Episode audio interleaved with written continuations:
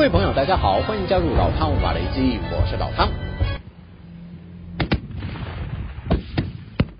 好长一段时间没有出现在镜头前的乌克兰国际军团，尽管正逢冬季整补的时间，但是官兵们并未松懈日常的战斗演练。队伍里有一张罕见的亚洲脸孔，因为不想真实名字曝光，所以同袍们都昵称他为 Avek。原因是每每在战场上，他会不断大声提醒战友们随时做好 evacuation 的准备。久而久之，连上弟兄干脆把这个英文单词的缩写作为对他的称呼。说了这么多，还没介绍他在部队里面担任的职务，既是一位战斗人员，也是救死扶伤的军医官。Creation, but inside the vehicles, I try to do first aid.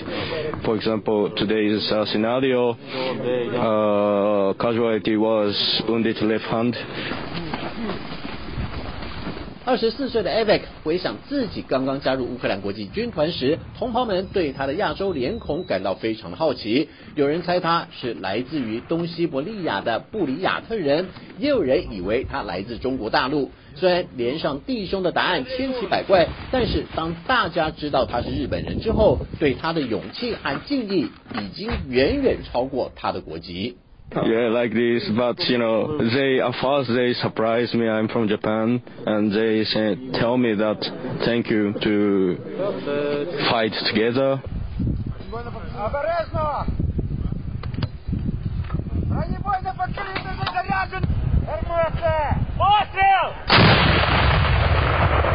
虽然 Avec 没有介绍自己加入国际军团已经有了多长时间，但是参加过不少次战役的他，却经历过无数次令人遗憾的生离死别，包括一位交情最好的战友就在他的眼前咽下了最后一口气。His my friend Ukrainian was killed, and uh, I, when I think about what I can do, is I come here to fight, and I don't want the people doesn't have any experience of military fight and be killed. That's why I have experience of military, so I decided to come here.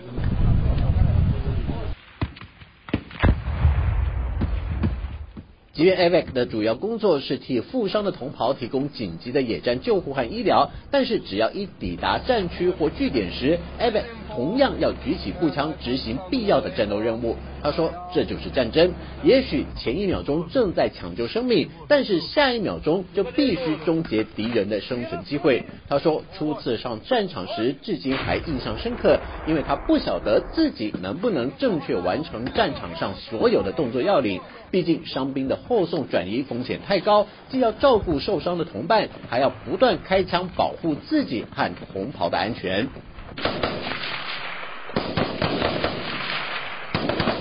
尽管他现在还好端端的在镜头前接受访问，但是这一切都是拿命换回来的。毕竟没上过战场的人难以体会战争的残酷，但是经过和伙伴们这段时间的相处，他和这些弟兄们都建立起深厚的情谊和绝佳的默契。尤其在战火停歇的片刻，同伴们也都会聊聊自己国家的风土民情。尤其大家最常问他的一件事，就是日本料理到底好不好吃啊？这些聊天内容多多少少也能舒缓他的思乡心情。虽然 Avek 不晓得这场战争究竟会持续多久，但是这段从军经历将是他生命中深刻且难以抹灭的一段篇章。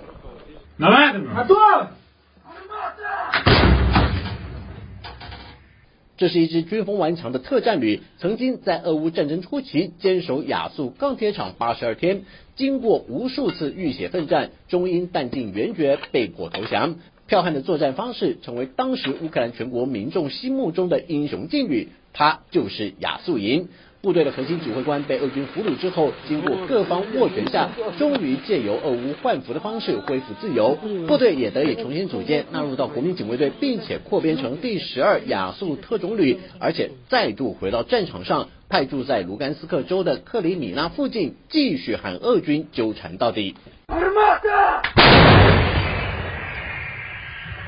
和大多数乌克兰前线部队一样，亚速特战旅也面临到弹药匮乏的问题。榴炮测距官维亚拉格就说，尽管部队不断给予来犯的俄军迎头痛击，但是对手仗着人数上的优势，一直以小距离的推进方式，一点一点靠近亚速旅的据点，企图以蚕食战术扩张阵地。即便只有半公尺到几公尺的距离，俄军的多波次进攻确实带给亚速旅很大的防守压力。根据维亚拉格推算，亚速旅的官兵数量大约只有俄军的十分之一。即便差距非常悬殊，但是亚速旅的同胞们还是绞尽脑汁创造出新战法，不让俄军有半点可乘之机。因为弟兄们有过被俘的惨痛经验，为了国家和亲人，他们必须全神贯注，不让历史重演。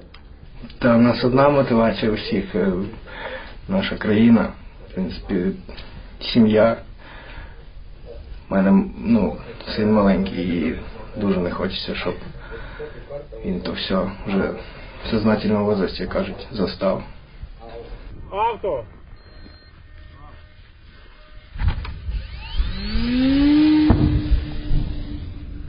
为了反制俄军的战术作为，乌克兰部队除了使用攻击无人机外，也开始操作搜集俄军数据的侦搜型无人机， 把获得的资讯存入电脑运算，以研判对手可能采取的行动。不但如此，无人机部队还要经常更新资讯，随时比对，就可以察觉到俄军据点的细节变化。例如，俄军新挖掘的战壕样态就和以往有了很大的不同。他们会在阵地后方安插战斗支援部队的攻击武器阵地，例如重型火炮或是多管火箭发射器。在步兵发起战斗前，先以优势火力压制乌克兰部队，俄军小分队就能借由掩护悄悄摸进防线前沿，然后和防守部队展开阵地争夺战。即便是在这种近距离作战的时候，大多数俄军还是会请求火力支援，借机打击离开防御工事保护下的乌军有生战力。俄军的做法在初期确实收到了成效，不过乌克兰部队也很快找到反制措施，就是利用数据库的资料，找出俄军战斗支援的火力据点，采取先发制人的方式，提前摧毁这些火力点，让俄军小分队尝一尝被当成活动靶的滋味。